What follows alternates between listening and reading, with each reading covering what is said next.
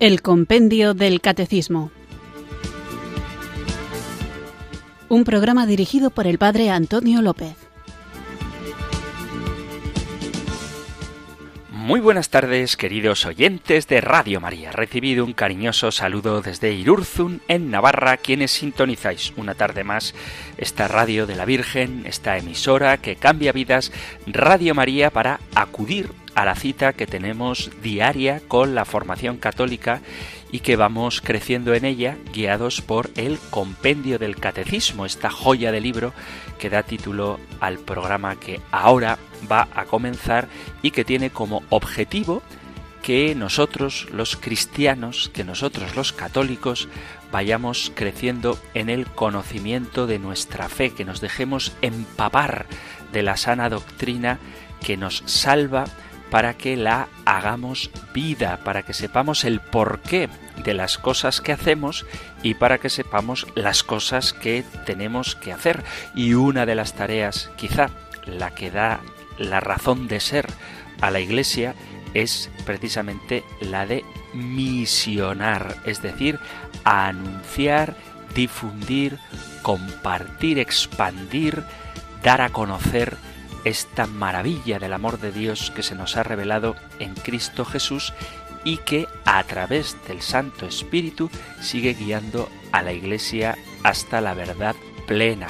Una verdad que, como digo, no es un conocimiento intelectual, sino un nuevo modo de vida, una forma distinta de entender el mundo, de entender la relación con mis hermanos, con el prójimo, de entenderme incluso a mí mismo y desde luego de relacionarme con Dios, no un Dios al que yo busco a ciegas, sino el Dios que se me ha revelado encarnándose en la persona de Jesucristo. Por eso tenemos que conocer las doctrinas cristianas, las doctrinas católicas, porque ellas nos hacen profundizar cada vez más en el infinito amor de Dios. Y cuando uno siente el pecho lleno de esta alegría, de este gozo, de esta novedad permanente que es Dios mismo que se da constantemente, brota como por contagio el deseo de que todo el mundo pueda participar de esta misma alegría. Y por eso no basta con que tengamos una convicción profunda interior, sino que esa convicción profunda interior tenemos que saber transmitirla hacia afuera, de manera fundamental, de una manera muy importante, a través del propio testimonio de vida, de tal forma que quien nos vea se pregunte de dónde le brota a éste la alegría, de dónde la generosidad, de dónde la capacidad de ofrecer sus sufrimientos, de dónde esa fuerza para dar sentido a todo. Entonces el testimonio de vida es una forma de difundir el Evangelio, pero también la palabra adecuada, una palabra serena, confiada, una palabra amorosa y pacífica que siempre esté lista para dar razón de nuestra esperanza a quien nos la pide. Y por eso, para tener la palabra adecuada, es necesario formarnos y es necesario también conocer el contexto en el que se nos va a exigir esa palabra. Y para eso hace falta escuchar.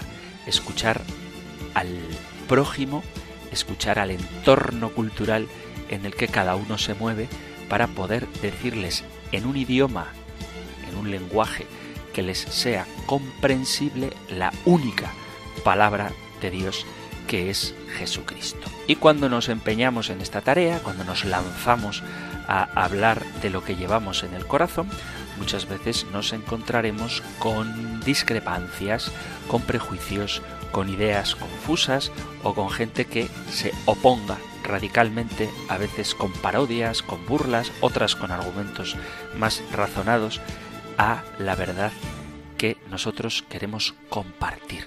Y por eso, para aprender a defender nuestra fe, es necesario también saber qué dicen quienes la atacan y no tener miedo de escuchar sus opiniones, primero por respeto a quien la tiene y segundo por caridad hacia él porque sería impropio de alguien que ama dejar a un hermano suyo chapoteando en el error.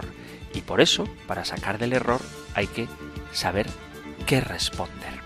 Y una herramienta que puede ayudarnos en esta tarea, en esta tarea de conocer, vivir, compartir y defender la fe, una herramienta es este programa de El Compendio del Catecismo que comenzamos ahora invocando para nosotros el don del Espíritu Santo.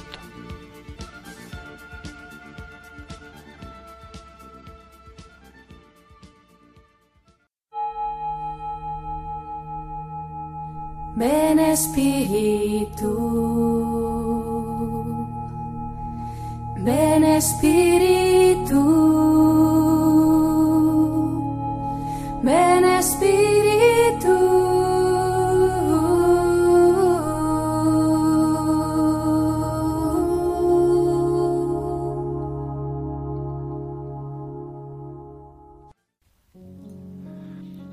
Jesucristo, tú nos buscas deseas ofrecernos tu amistad y llevarnos a una vida cada vez más plena. Danos la confianza para responder a tu llamada, para que nos dejemos transformar y nos convirtamos en testigos de tu ternura para el mundo. Espíritu Santo, haz que recibamos en nuestros corazones la presencia de Cristo y apreciarlo como un secreto de amor. Alimenta nuestra oración, ilumina nuestra lectura de las Escrituras, actúa a través de nosotros para que los frutos de tus dones puedan pacientemente crecer en nuestro interior. Dios Padre nuestro, tú nos revelas tu amor en Cristo y en nuestros hermanos. Abre nuestros corazones para que podamos aceptarnos con nuestras diferencias y vivir reconciliados. Concédenos vivir unidos en un solo cuerpo, para que se manifieste el regalo de nuestra propia persona, que juntos seamos un reflejo de Cristo vivo.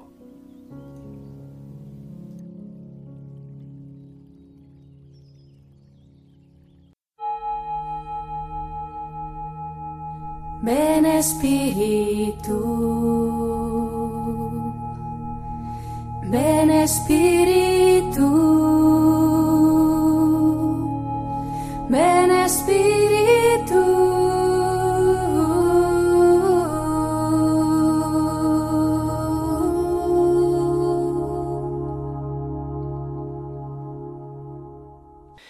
Vamos allá con la confianza de que el Espíritu Santo nos acompaña con el nuevo programa de hoy en el que seguimos con el artículo de nuestra fe, creo, en la Santa Iglesia Católica y estamos viendo las notas de la Iglesia.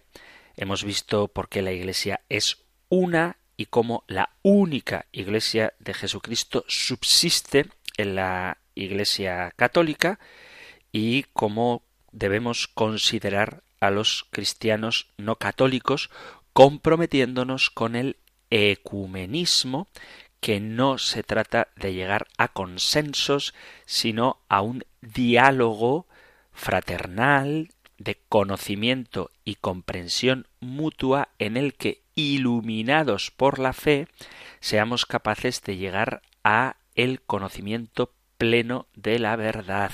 No se trata, insisto, de que los no católicos renuncien a algunos de sus criterios, los católicos renunciamos a otros y llegamos a un acuerdo para fundar una iglesia en la que todos quepamos. No es eso el ecumenismo. El ecumenismo consiste en tener un diálogo teológico en el que dejando de lado los prejuicios y las ideologías, iluminados por el Espíritu Santo, fundados en la santa, la divina revelación, en la Sagrada Escritura, también en la tradición, que es revelación, seamos capaces de ser fieles a aquello que Dios quiere para nosotros y un deseo explícito del propio Señor Jesús es que todos seamos uno. Así que debemos todos los cristianos, todos los cristianos, no solo la jerarquía, no solo los líderes de las comunidades, sino todos los cristianos,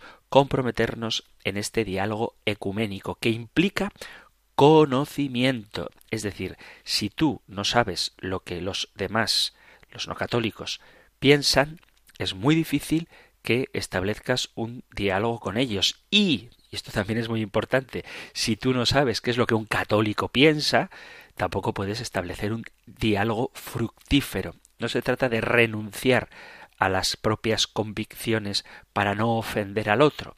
Se trata de, con caridad, con claridad y en fidelidad a lo que Jesucristo ha revelado, caminar juntos hacia la verdad plena. Y esa verdad plena se encuentra únicamente en la Iglesia católica, aunque es cierto que en las demás iglesias y comunidades cristianas también hay elementos de salvación y elementos de verdad. Por eso tiene que haber un diálogo. Diálogo valiente, diálogo generoso, diálogo abierto, pero sobre todo un diálogo fiel al Espíritu Santo. Bueno, eso es lo que decíamos en el programa con respecto al ecumenismo, a cómo comprometernos en favor de la unidad de los cristianos y también dedicábamos un punto, la pregunta número 165, a la santidad de la Iglesia. ¿Y en qué sentido la Iglesia es santa? Es santa porque su fundador es Cristo, porque su autor es Dios Padre, porque es el Espíritu Santo el que la vivifica y sólo en ella se encuentra la plenitud de los medios de salvación. Sólo en la Iglesia podemos santificarnos, sólo en ella podemos vernos libres del pecado. Además, en la Iglesia tenemos a la bienaventurada Virgen María y a los santos que son modelos e intercesores. Y en ella, en la Iglesia, encontramos la fuente de la santificación. Y aunque la Iglesia es santa, sus miembros no lo somos, y por eso estamos necesitados de conversión y de purificación. Y donde encontramos las herramientas para esta conversión y esta purificación es en el seno de la Santa Iglesia. Bueno, vamos ahora con otra de las notas de la Iglesia, repito, otra de las notas de la Iglesia. Ahora veréis por qué subrayo que esto que vamos a ver hoy es una nota de la Iglesia. Lo que trataremos lo encontráis en el Catecismo Mayor en los puntos 830 y 831 y en el 868. Nosotros escuchamos ahora la pregunta número 166 del compendio del Catecismo. Número 166. ¿Por qué decimos que la Iglesia es católica? La Iglesia es católica, es decir, universal, en cuanto en ella Cristo está presente. Allí donde está Cristo Jesús está la Iglesia católica. La Iglesia anuncia la totalidad y la integridad de la fe, lleva en sí y administra la plenitud de los medios de salvación es enviada en misión a todos los pueblos pertenecientes a cualquier tiempo o cultura.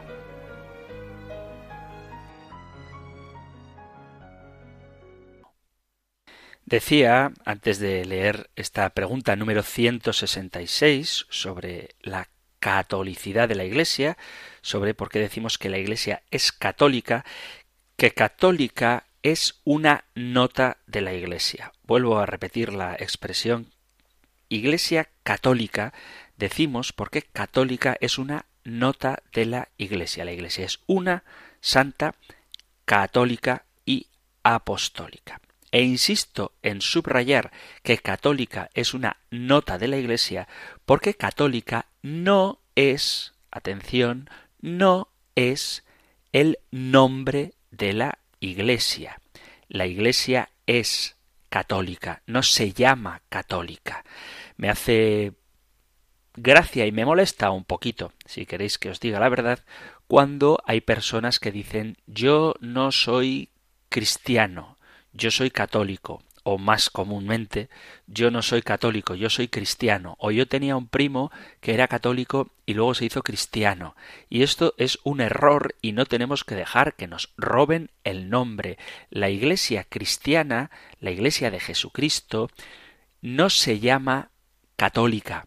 La Iglesia de Jesucristo es la única iglesia que él fundó y no tenía nombre porque era la única, es la Iglesia solo que una de las notas de la Iglesia es católica. Y luego, con el paso del tiempo, se ha distinguido como nombre propio algo que en realidad es una nota. Pero claro, las iglesias no católicas y las comunidades cristianas no católicas no pueden llamar a la Iglesia católica la Iglesia una porque están divididas. O no pueden llamar a la Iglesia santa porque si ellos reconocen la santidad de la Iglesia, evidentemente todo el mundo querría participar de ella, a lo que por cierto están invitados. Y tampoco pueden afirmar o llamar a la Iglesia apostólica porque estarían reconociendo que es la Iglesia de los apóstoles, es decir, la Iglesia de Jesucristo. Por eso dicen que la Iglesia se llama católica, pero vamos a ver cómo el nombre de la Iglesia no es católica, que la Iglesia es la Iglesia y una de sus notas por la que ahora se le conoce es la catolicidad. Pero vuelvo a insistir, y perdonad que sea tan pesado, pero el nombre de la Iglesia no es católico. E insisto mucho en esto porque si tenéis ocasión de dialogar con algún cristiano o con alguna secta, sobre todo con las sectas que son mucho más beligerantes y agresivas, os van a decir en más de una ocasión que la Biblia nunca habla de la Iglesia católica y que por lo tanto esta no puede ser la Iglesia de Jesucristo. Porque ¿dónde dice la Biblia que la Iglesia católica es la auténtica? ¿Dónde se nombra a la Iglesia católica? Bien, pues de esto quiero que hablemos un poquito. Una de las preguntas más usadas, sobre todo digo por los protestantes y las sectas, para convertir a los católicos no bien formados, no practicantes, es decir esto, ¿no? Si Jesús jamás dijo que su iglesia se llamaba católica, entonces el catolicismo no tiene nada que ver ni con Jesucristo ni con la Biblia. Y luego, y esto es lo curioso, lo gracioso, te van a dar el nombre de su iglesia cristiana evangélica, un pentecostal, un testigo de Jehová, un adventista del séptimo día, o un bautista, un presbiteriano, o un judío mesiánico, como si estos nombres sí que estuvieran en la Biblia, pero ellos se inventan los nombres extrayendo pasajes de la Sagrada Escritura para nombrar a sus propias iglesias. Por ejemplo, hay iglesia que se puede llamar la iglesia de las llaves del reino, o las asambleas de Dios, o iglesia ministerial Nuevo Fuego de Jehová, o la iglesia de Yahshua Masaya, eh, que es una forma de hebreizar, de decir en hebreo lo que está escrito realmente en griego, pero lo curioso es esto, que dicen que el nombre de la Iglesia Católica no está en ningún pasaje bíblico y luego ponen ellos a sus iglesias nombres que tampoco están en la Biblia, aunque es verdad que utilizan pasajes, por ejemplo, Cristo nueva vida. Jesucristo es el camino, la verdad y la vida, Jesucristo ha venido a hacer nuevas todas las cosas y entonces inventan ese nombre para su iglesia. Pero volviendo al tema de esta lógica simplista de decir que como la Iglesia católica no aparece en la Biblia, entonces eso significa que la Iglesia católica no es la de Jesucristo, vamos a ver cómo el cristianismo y el catolicismo son la misma cosa. No caigáis en el error de distinguir cristiano de católico, como si una cosa fuera ser cristiano y otra cosa distinta fuera ser católico. Y uno de los errores que cometen ellos, del que por cierto tuvimos ocasión de hablar cuando veíamos las diferencias entre católicos y no católicos, era precisamente de las cinco solas de Lutero, dedicaba el programa, porque no quedaba mucho tiempo y los otros temas ya irán saliendo, a la sola escritura. Entonces, como ellos piensan que la revelación está solo en la escritura, ignorando la historia donde Dios se ha revelado en la historia, pretenden que todo aquello que no esté explícitamente en la palabra de Dios escrita no es verdad. Bueno, pues eso es el gran error, el error de ignorar la historia. Por eso vamos a ver un poco algunos pasos para entender lo que significa que la Iglesia Católica sí está en la Sagrada Escritura, por más que su nombre como tal no aparezca explícitamente. El origen y la fuente de este error se encuentra en la mentalidad de los protestantes al creer que la Iglesia de Jesucristo tiene un nombre bíblico. ¿Esto qué significaría? Que todo se reduce a entender que no existe, según ellos, ningún pasaje en la Biblia donde mencione que Jesús le puso algún nombre a su iglesia y por lo tanto resulta sencillo y gracioso entender lo absurdo que encierra esta lógica al imaginarse a Jesucristo y los apóstoles buscando un nombre para la denominación de sus iglesias y teniendo Jesús y los apóstoles el texto de la Biblia, la Reina Valera, por supuesto, para buscar un nombre de lo que han fundado o de lo que iban a fundar. No vamos a encontrar ningún pasaje de la Biblia donde ningún apóstol, ni desde luego Jesucristo, esté buscando un nombre para su próxima iglesia. Cuando un grupo se reúne y quiere fundar una iglesia, una comunidad cristiana, lo primero que hacen para publicitarla es buscarle un nombre. Iglesia Nueva Vida o Iglesia Pentecostal Camino de Gracia o yo que sé, cualquier nombre que se os pueda ocurrir y que seguramente conoceréis, eso no lo hace más que quien tiene que inventar algo distinto de lo que ya existe y le da un nombre diferente para que no se confunda. Es verdad, alguno puede estar diciendo, pero que es que tú estás hablando todo el rato de la Iglesia católica y las iglesias o comunidades no católicas. Bien, esto lo hago yo para que podamos entendernos. Pero vuelvo a repetir, la catolicidad católica no es un nombre, es una nota, una propiedad de la Iglesia. ¿Por qué se presenta este fenómeno de los nombres? Bueno, pues sencillamente porque todas las denominaciones e iglesias cristianas no tienen identidad propia. Cualquier persona en el planeta Tierra reconoce la Iglesia católica, aunque sean sus enemigos, pero muy pocos conocen la existencia de la multitud casi innumerable de divisiones doctrinales fuera de la Iglesia de Jesucristo. Y esto genera la necesidad de que el líder, el pastor de esas comunidades, le dé un nombre a su comunidad, a su denominación y a su iglesia para poder presentarse ante el mundo como una alternativa a la religión católica. Os hablo de Pamplona, que es lo que yo más conozco.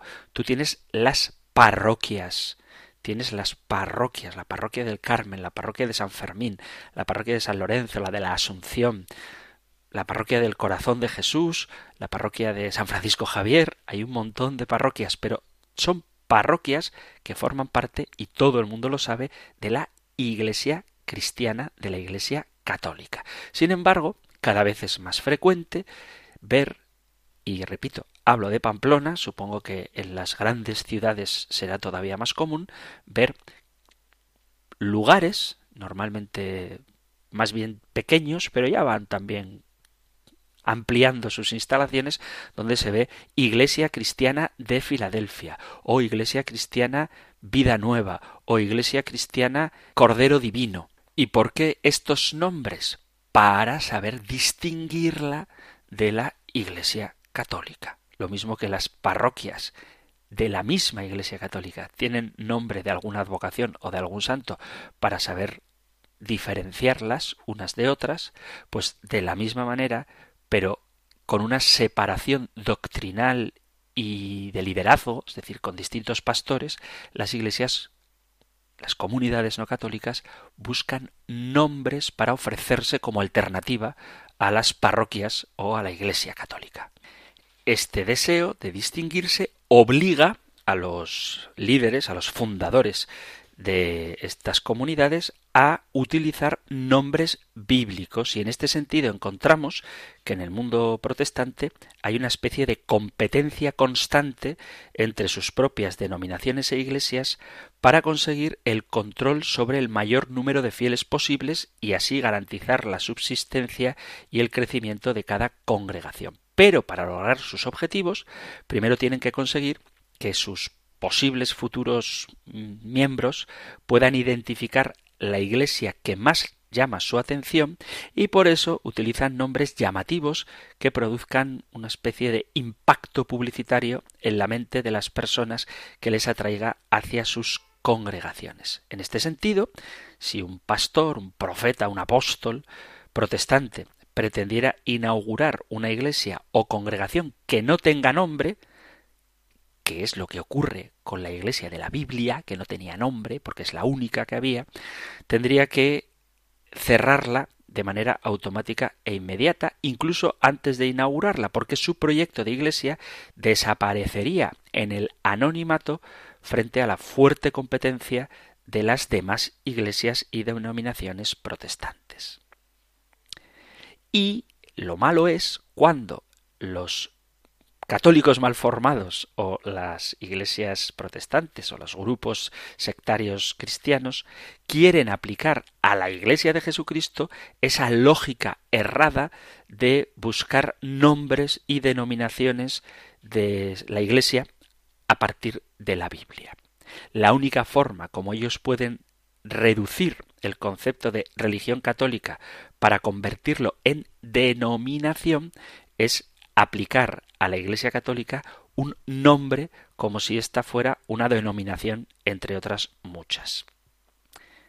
Y así insertan a la Iglesia de Cristo en el mundo de la competencia y de paso justifican su existencia como una denominación más. Entonces, nosotros no tenemos que dejar que nos llamen católicos y ellos son cristianos como si católico fuera una denominación, lo mismo que es una denominación adventista, pentecostal o evangelista de Filadelfia. Cuando se reduce el catolicismo a un concepto antibíblico de denominación, diciendo que ellos son la Iglesia de Jesucristo porque son la que ha recuperado la verdadera esencia del espíritu de los primeros apóstoles, y llaman a la Iglesia Católica católica como si esto fuera un nombre, les permite usurpar fácilmente el título de cristiano, como si ellos fueran los verdaderos cristianos, y a nosotros nos dejan el título, el nombre de católico. Y por eso no tenemos que dejar que nos roben el nombre. Hay una estrategia cada vez más utilizada, que es eliminar el nombre protestante de todas las iglesias y en vez de decir tú eres católico o protestante, que es lo que se ha dicho hasta el siglo XX, ahora lo que hacen es preguntarte ¿eres cristiano o católico? Y en muy poco tiempo hemos visto cómo incluso entre católicos se hace esta afirmación yo no soy, yo no soy cristiano, yo soy católico. Y sobre todo entre protestantes, nosotros somos cristianos, vosotros sois católicos. Nos hemos dejado robar el nombre. Muchos se ofenden, y esto no es una casualidad, cuando se les llama protestantes y prefiere que se les llame cristianos, como si el cristiano fuera aquel que no pertenece a la Iglesia de Cristo, que es precisamente la Iglesia católica. Entonces, tú no eres católico, tú eres cristiano. Y los no católicos son cristianos también, pero protestantes. Es decir, tienen que tener un apellido, ¿eh? cristiano bautista, cristiano anabaptista, cristiano metodista, cristiano cuáquero, cristiano adventista, y aunque ellos lo digan, no es correcto, cristiano testigo de Jehová o cristiano mormón. Sin embargo, parecería que el católico no es cristiano, es católico. Y esto es un error. Todos los que creemos en Cristo somos cristianos. El problema está en que los protestantes ya no se hacen llamar protestantes, sino cristianos y relegan a calificarnos a nosotros solamente como católicos. El problema de la lógica de convertir artificialmente a la religión católica en una denominación es el sacar la conclusión de que la palabra católico hace referencia a un nombre propio, como el que utilizan las iglesias protestantes, en vez de referirse a una característica, a una nota de la iglesia. La mentalidad de ellos les impide imaginar una iglesia identificada a partir de características porque su tradición no proviene de la Biblia, sino que la han heredado desde los inicios del protestantismo con Lutero y Calvino. Por eso, el protestante es incapaz de comprender que Iglesia Católica no es el nombre de una denominación cualquiera.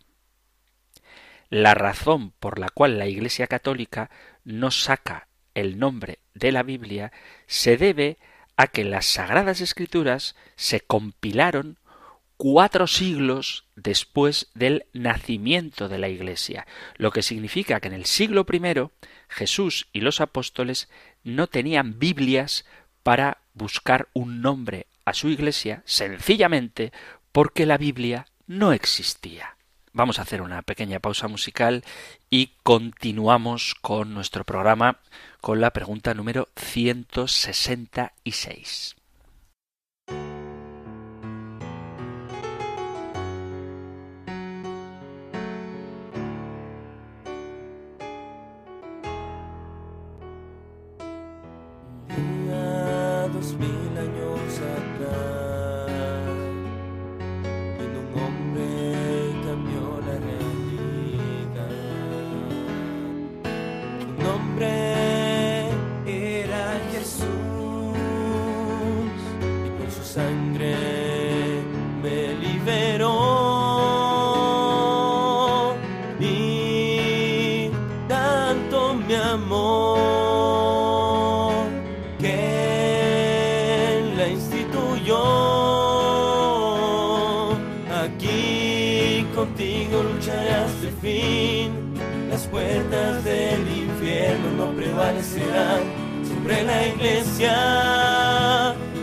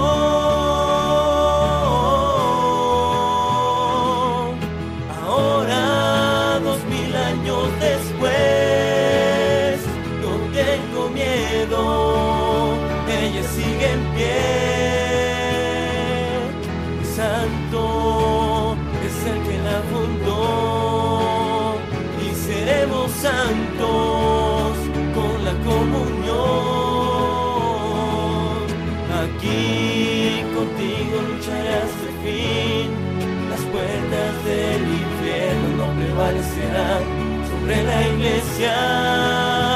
Yo soy católico, oh sí, y así moriré como Pedro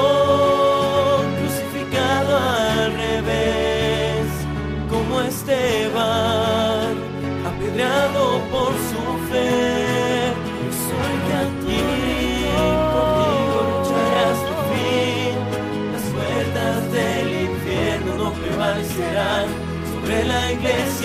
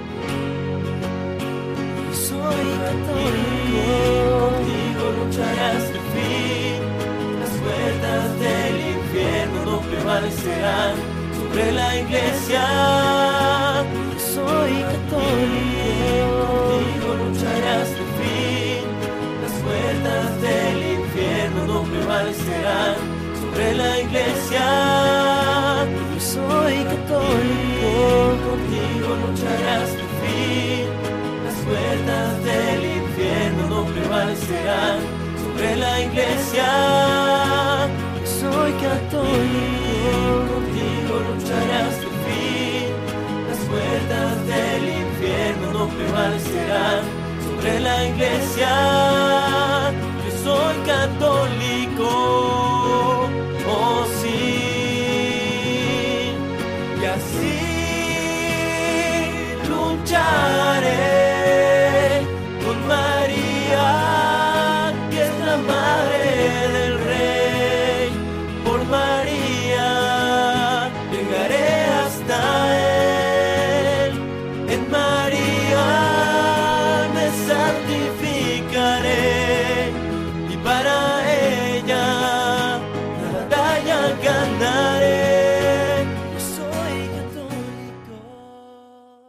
Estás en Radio María escuchando el programa El Compendio del Catecismo, nuestra cita diaria con la formación católica, con la formación cristiana católica aquí en la emisora de la Virgen, una cita diaria de lunes a viernes de 4 a 5 de la tarde, una hora antes si escuchas esta emisora de la Virgen desde las Islas Canarias. Y hoy estamos tratando la pregunta 166. ¿Por qué decimos que la Iglesia es católica?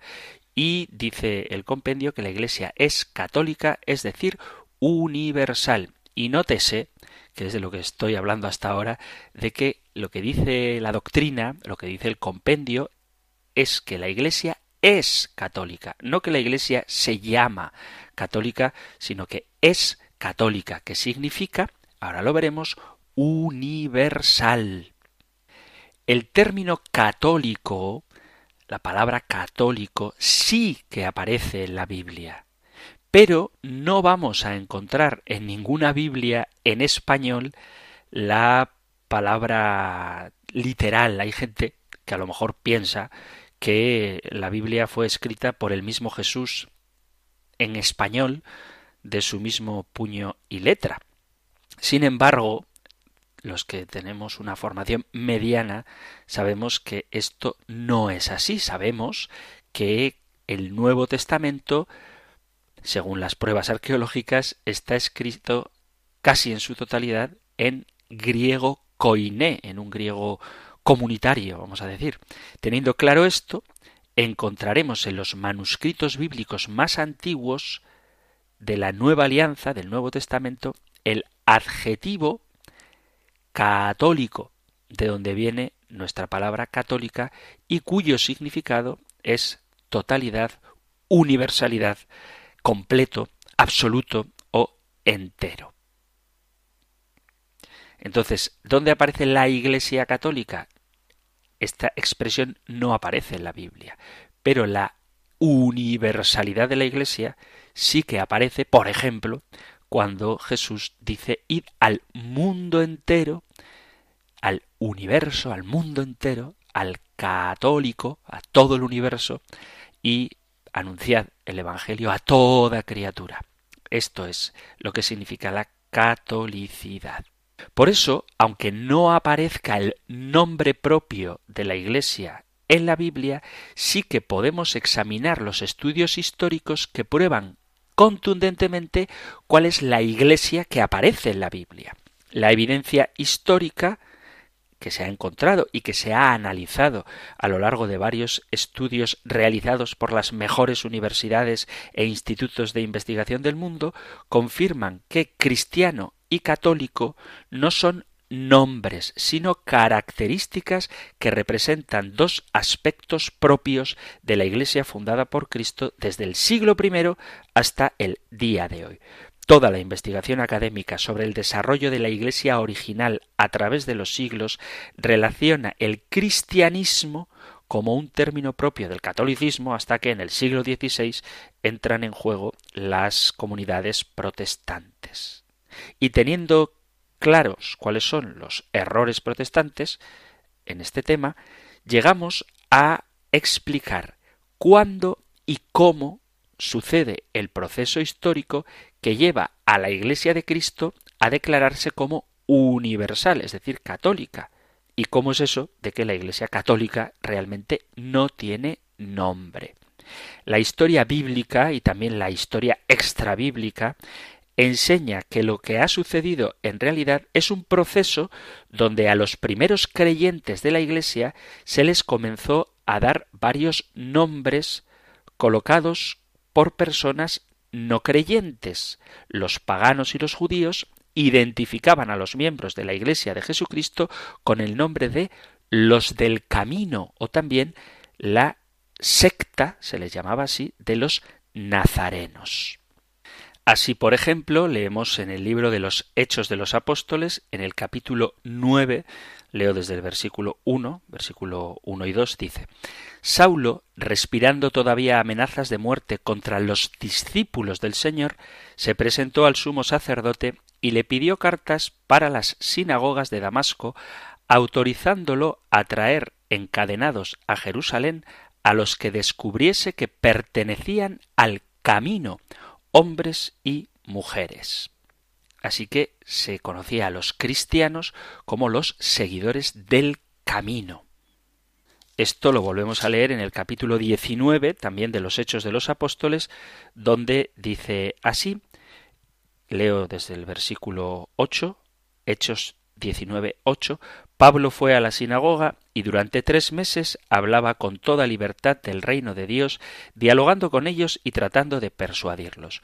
Como algunos se obstinaban en no creer, desacreditando el camino ante la gente, Pablo rompió con ellos y se llevó a los discípulos, y discutía todos los días en la escuela de Tirano. Por eso no habla de algunos se obstinaban en no creer desacreditando el cristianismo, o el catolicismo, sino desacreditando el camino ante la gente. Y seguimos en los Hechos de los Apóstoles en el capítulo 24. Dice así, Hemos encontrado que este hombre es una peste que promueve alborotos contra todos los judíos del mundo entero y que es jefe de la secta de los nazarenos. Así es como se conocía a los cristianos en el capítulo 24 versículo 5 de los Hechos de los Apóstoles, la secta de los nazarenos. Posteriormente, la gente de Antioquía llama por primera vez cristianos y fue entonces cuando adoptamos ese nombre dirigido hacia todos los miembros que pertenecemos a la Iglesia de Cristo. En el capítulo 11 de la, del libro de los Hechos de los Apóstoles dice así Hechos de los Apóstoles, capítulo 11, versículo 26, leo desde el 25, Bernabé salió para Tarso en busca de Saulo. Cuando lo encontró, se lo llevó a Antioquía. Durante todo un año estuvieron juntos en aquella iglesia e instituyeron a muchos. Fue en Antioquía donde por primera vez los discípulos fueron llamados cristianos y a la vez los cristianos comenzaron a diferenciar y clasificar las distintas sedes por regiones. Por ejemplo, la Iglesia de Roma, la carta a los romanos, la iglesia de Corinto, primera y segunda carta a los Corintos, la iglesia de Éfeso, la carta a los Efesios, la iglesia de Tesalónica, primera y segunda carta a los tesalonicenses. En esa época, la iglesia sufrimos varios intentos de infiltración por parte de los gnósticos a los que se llama falsos hermanos. Segundo capítulo de la carta a los Gálatas. Eran judíos que fundaron una secta enseñando que había que seguir a Jesús y la ley antigua de Moisés. Ya hemos hablado de esto del gnosticismo, que aunque se extinguió, ha ido surgiendo de distintas formas incluso hasta el día de hoy. Todas estas sectas, lo mismo que hacen las sectas de hoy en día, buscaban la forma de infiltrar sus doctrinas en la Iglesia de Jesucristo con el fin de introducir confusiones en la mente de los creyentes y así facilitar la conversión a su nueva doctrina y acabar con la Iglesia fundada por Cristo. Evidentemente no pudieron acabar con ella porque Jesús ya prometió que nadie podría destruirla. Tú eres Pedro, sobre esta piedra edificaré mi iglesia y las puertas del Hades no prevalecerán contra ella. Evangelio de San Mateo capítulo 16 versículo 28.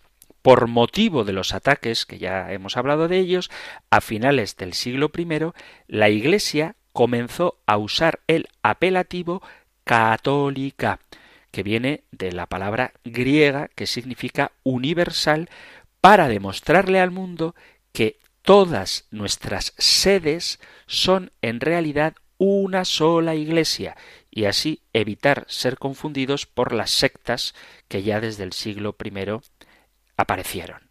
Un solo Señor, una sola fe, un solo bautismo. Carta a los Efesios capítulo 4 versículo 5. El adjetivo católica aparece por primera vez de manera escrita en Antioquía, igual que en los Hechos de los Apóstoles capítulo 11 por primera vez se llama cristianos a los discípulos, bueno, pues en el siglo segundo es en Antioquía el obispo de aquella región, San Ignacio de Antioquía, el que llama a los discípulos católicos. Él escribe una carta a la iglesia de Esmirna y le dice esto, donde está el obispo está la comunidad, así como donde está Jesucristo está la iglesia católica. San Ignacio de Antioquía nació en el siglo I y fue ejecutado a comienzos del siglo II y en ese contexto tan antiguo, hablamos del siglo I II, es donde se nombra por primera vez a la Iglesia como católica, igual que por primera vez en Antioquía se nombró a la Iglesia como cristiana. Es la primera vez en la literatura cristiana que se utiliza el adjetivo católico aplicado a la Iglesia. Y vuelvo a repetir, católico significa universal.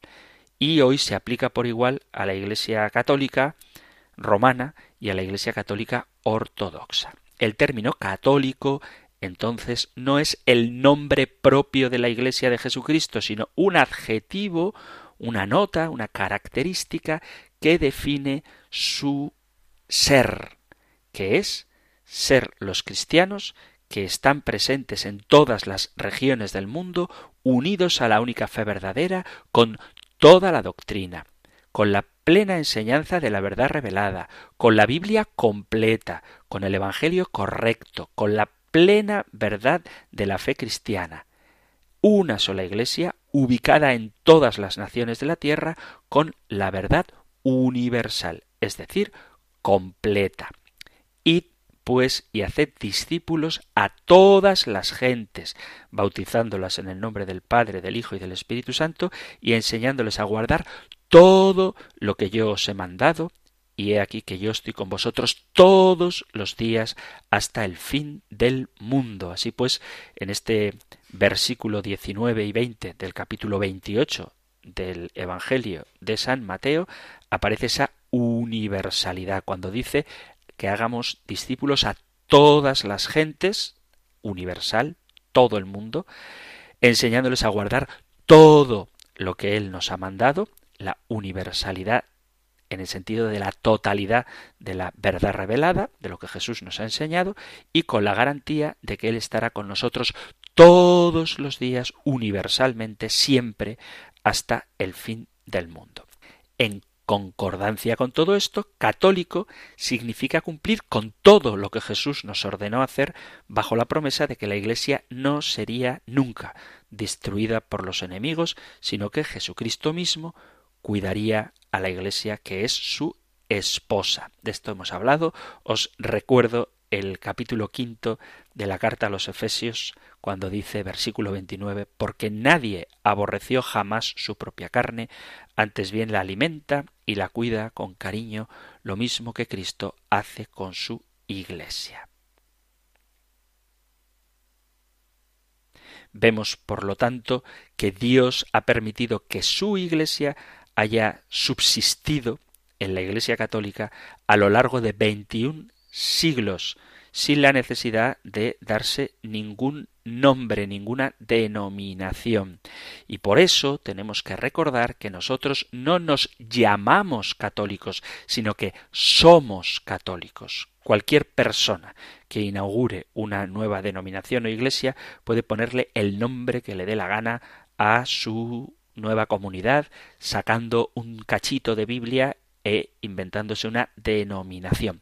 Pero la verdadera identidad no está en cómo me hago llamar a mí mismo, sino que está en aquello que me caracteriza y me define como seguidor de Cristo y miembro de su Iglesia. Soy cristiano y soy católico. Por lo tanto, la Iglesia es católica, no se llama católica, es católica, porque en ella Cristo está presente, porque ella anuncia la totalidad y la integridad de la fe universal, lleva en sí y administra la plenitud universal de los medios de salvación, es enviada en misión a todos los pueblos y universalmente pertenecen a ella cualquier tiempo y cualquier cultura. Por eso es universal, no se llama universal, es universal. Todos los medios de salvación están en ella, todos los pueblos están en ella, toda la verdad está en ella. Y todo el universo mundo está llamado a formar parte de ella. Queridos amigos, queridos oyentes del compendio del catecismo, se ha terminado nuestro tiempo para el programa de hoy. He insistido mucho en el tema del nombre porque me parece que es importantísimo que sepamos que la única iglesia de Jesucristo no necesita un nombre y que las notas que tiene son una santa católica y apostólica y se ha acabado por distinguirla de las demás comunidades cristianas por una de esas notas, pero podría haber sido por cualquier otra, pero claro, esta es la que menos compromete a las demás comunidades en su pretensión por ser la iglesia de Jesucristo. Porque, repito, si hubieran dicho que la iglesia de Jesucristo es la iglesia santa o la iglesia apostólica o la iglesia una, pues no podrían escindirse de ella. Por eso se quedan con la nomenclatura de católica como si esto fuera simplemente un adjetivo, un nombre nombre propio, pero en realidad es su propiedad. Es decir, una de las propiedades de la Iglesia es su catolicidad, su universalidad.